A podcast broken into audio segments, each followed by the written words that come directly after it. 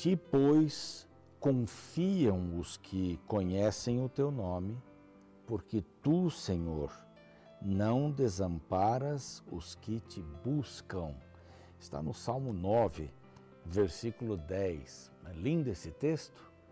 Aqueles que conhecem a Deus confiam nele. Confiam. Confiam que ele não desampara os que o buscam.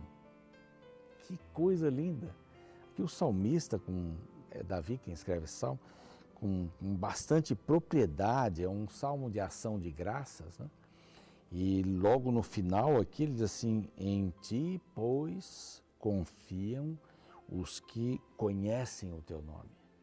Conhecer a Deus é uma garantia de confiar nele, porque ele nunca desampara os que o buscam. Nunca. Ele pode não estar dando exatamente o que você pediu, porque aquele texto que diz assim: você pode pedir que eu lhe dou a porta, bateu a porta, eu vou abrir. Aquilo se refere a, coisas espirituais. Se você pede perdão, ele não nega. Se você pede, pede paz, ele vai ajudar você a desenvolver a paz. Agora, pedir um carro, uma casa e tal, nós temos direito de pedir isso. Como Davi tinha direito de pedir, Senhor, afasta os inimigos e outras coisas mais. Ajuda-me a conquistar tal lugar.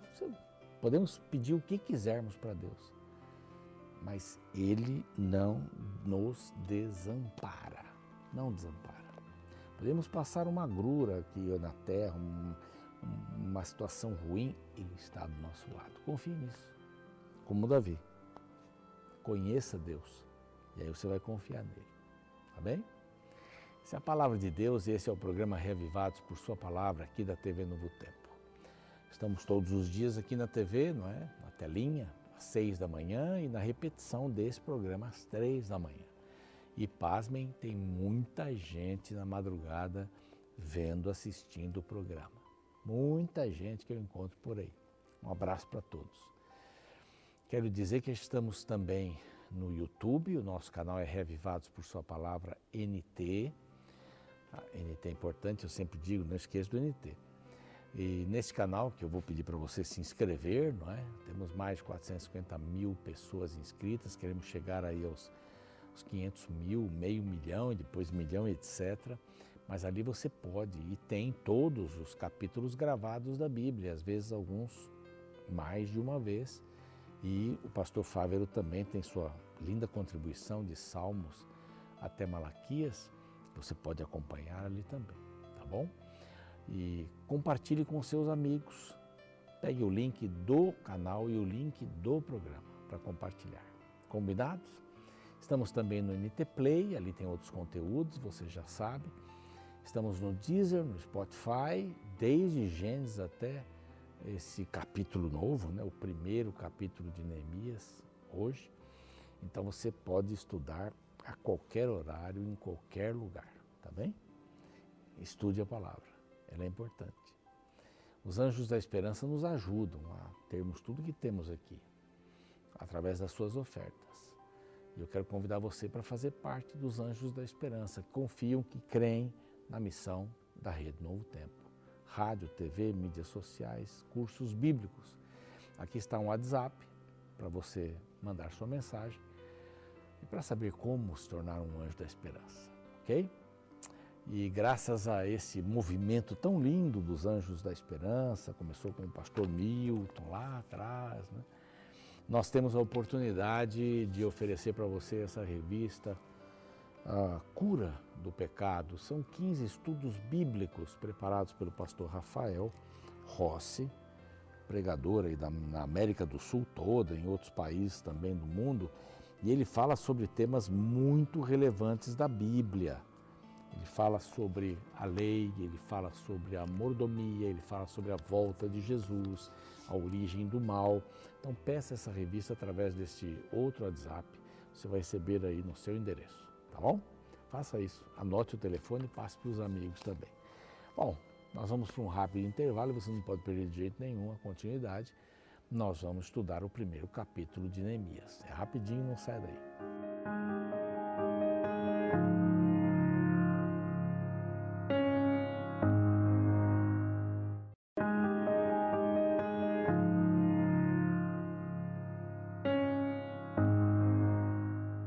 Muito bem, estamos começando agora o livro de Neemias. São 13 capítulos. E nós vamos vê-los aqui para a honra e glória de Deus, vamos aprender muito com este homem, que era um estrategista. Esdras era um professor da lei. Professor, ensinava a lei. Neemias, então, era um governador civil mesmo, tinha uma visão é, política também uma visão de bom senso, ele era prático e era um homem que se importava. O seu nome quer dizer o Senhor consolou. É, talvez os seus pais tenham colocado esse nome porque ele foi o consolo dos pais, né? perderam alguém, ele substituiu. Aqui não, não temos muita história.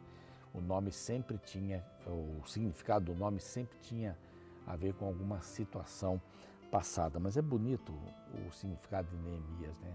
O Senhor consolou. Esse é o, esse é o nosso Deus, né? Consola o coração. Aqui nós estamos 94 anos depois do decreto de Ciro, quando é, Zorobabel subiu. Então, contados 94 anos, mais 70 anos, 164 é isso, né? 164 anos que o povo foi para a Babilônia. Então não tinha mais ninguém, acredito que não tinha mais ninguém vivo dos que foram cativos para a Babilônia. E todos já haviam morrido, agora os filhos dos filhos, os netos, bisnetos né, dessas pessoas que ouviram falar de Jerusalém, ouviram falar da destruição, e alguns já estavam bem conformados em viver lá em Babilônia, ou onde quer que estivessem, porque estavam bem estabelecidos. Jeremias mesmo tinha dito: olha, vocês se casem, vocês construam casas, vocês fiquem por aí, tenham seus comércios, o trabalho, porque vocês vão ficar 70 anos. Era muito tempo, né? Então eles almejavam voltar para Jerusalém, cantavam músicas tristes, né? as, as harpas estavam lá penduradas, porque eles não tinham alegria nem de cantar, né? Coisas alegres, coisas felizes. Mas estamos há 94 anos desde o decreto, estamos há 13, 14 anos desde o segundo decreto, né? A, a subida de Esdras para ali. E a gente encontra aqui uma pessoa muito especial. O ano é 444. É? Nós estamos no final do ano, final nosso, né, do ano novembro, dezembro, que era o, o mês de Quisleu, mais ou menos novembro, dezembro, no vigésimo ano, portanto, é, daquele reinado. Estando eu na cidadela de Suzã, onde os reis persas é, viviam, era o, era o palácio de, de verão, né, veraneio, e o seu irmão, um dos seus irmãos, Anani, com alguns de Judá, se apresentaram diante de Neemias. Bom, Neemias era um, era um homem importante. Assim como Daniel tinha um cargo importante, Neemias também. Ele era copeiro do rei. Ah, copeiro do rei não é aquele que fica guardando os copos, lá lavando e tal. O copeiro era o homem de extrema confiança do rei. Por quê? Porque ele experimentava o vinho e a comida antes, não é? Mais a, a bebida mesmo, né? antes para ver se ela não estava envenenada. Então ele dava um golinho, esperava um pouco, se ele não morria ou tivesse nenhuma reação, o rei bebia. Então era uma pessoa de extrema confiança. O copeiro poderia colocar um veneno e o rei morrer. O copeiro era um homem que, que deveria se destacar, falar bem, né? bem, bem afeiçoado, alguém que pudesse entrar numa reunião grande, numa festa grande e dar para o rei beber né, do vinho, ou seja lá qual a bebida que estivesse ali à disposição. Então era, era uma pessoa importante. Deixa eu tirar o som daqui para não dar trabalho. Pronto. Era uma pessoa importante. Né, não era um simples funcionário do rei, era um, o funcionário do rei. E ele estava ali nas suas tarefas quando recebeu a visita é, dos judeus não é, que, que estavam, ah, que, tinham ido para o exílio, né, é, foram para o exílio estavam voltando, portanto, e falaram acerca de Jerusalém. Só que a notícia não era boa. Era um dia comum, né? era um dia comum.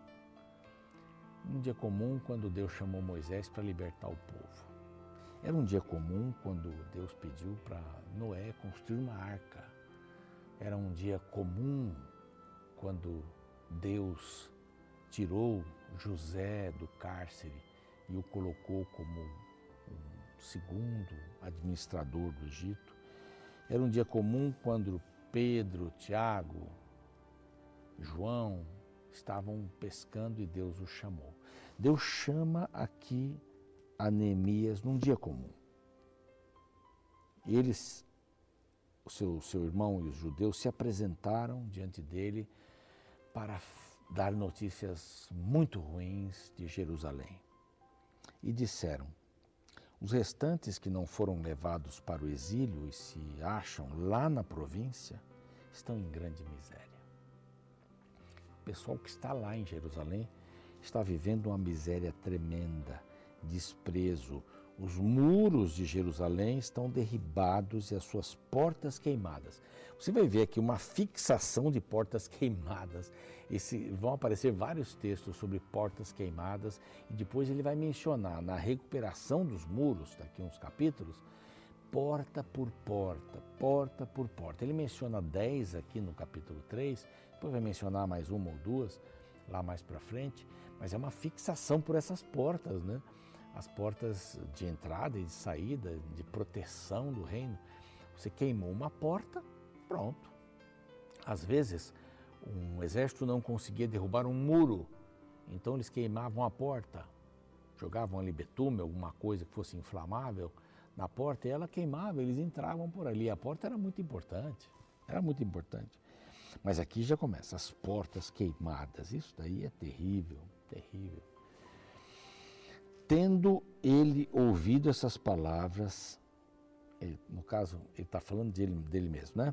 Tendo eu ouvido, e a gente está contando a história, tendo ele ouvido então essas palavras, se assentou, chorou e lamentou por alguns dias. E aqui vem a expressão ele se importou. Ele se importou. Quando a gente vê uma criança na rua pedindo dinheiro, quando a gente vê alguém morando numa barraca debaixo do viaduto, com crianças, a família. A gente geralmente não pergunta por que, que eles estão ali. Geralmente a gente faz um comentáriozinho lá, né? Puxa, esse pessoal aí, né? Por que, que não trabalha? Bom, pode ser uma decepção, pode ser. Nós já encontramos engenheiros, pessoas assim, graduadas, que estão vivendo nas ruas. Pessoas que tiveram uma decepção muito grande com um amor, com um trabalho, com um filho, com um pai, não é? Com um cônjuge. E estão pela rua, a gente não pergunta isso. Então, a pergunta é essa, assim, você se importa? Aqui Nebias se importou de verdade. E você e eu? Nós nos importamos com aquilo que está acontecendo ao nosso redor? Jesus mesmo disse, né, os pobres sempre os tereis convosco. Quer dizer, não dá para resolver o problema do mundo, mas dá para resolver alguns pontos específicos. Alguns pontos específicos. Você se importa com as mazelas do mundo? Aqui está falando assim: os que estão lá estão na miséria e desprezo. Estão sem muros, sem proteção. É o que a gente encontra aí pelas ruas. Pessoas sem proteção, sem muros, que estão à mercê das intempéries do tempo, da boa vontade das pessoas em ajudá-las. É bem complicado isso, né? É bem complicado. Fechar o vidro é a forma mais correta. A gente tem medo. Tem medo de ser assaltado, de ser um golpe. Mas quem é que se importa? Há muitos discursos bonitos de governantes. Realmente se importam com as pessoas, estão preocupados com a reeleição. Que é uma coisa boa também, não é problema isso mas se importam mesmo, resolvem o problema. Preferem manter uma boa classe na pobreza, para sempre terem um discurso para ajudá-las. Quem se importa? Ele se importou o suficiente para chorar. Ele diz que se assentou, chorou, lamentou, jejuou, orou perante o Deus dos céus.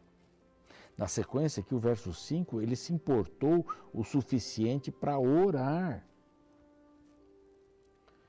E disse: Ah, Senhor Deus do céu, Deus grande e temível, que guardas a aliança. Opa, ele mencionou uma coisa importante. O Senhor guarda a aliança. E a misericórdia para com aqueles que te amam e guardam os teus mandamentos. Amar e ser. Amar e ser. Amar e ser. Esse é o caminho, né? Mas ele se importou o suficiente para orar, para louvar a Deus. Ó oh, Senhor, o Senhor é grande, misericordioso. Estejam, pois, atentos os teus ouvidos e os teus olhos abertos para acudires à oração do teu servo. Nessa oração, eu vou reconhecer, em outras palavras, eu vou reconhecer o nosso erro. Ele confessa os pecados, é uma oração de confissão.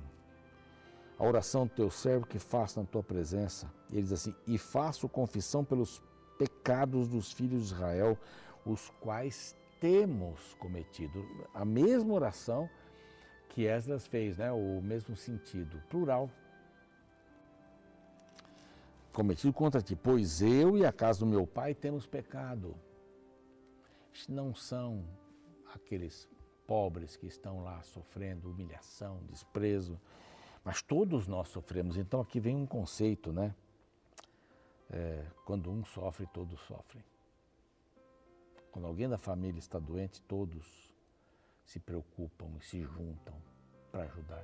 Quando alguém perdeu o emprego, vamos nos ajuntar para ajudar essa pessoa.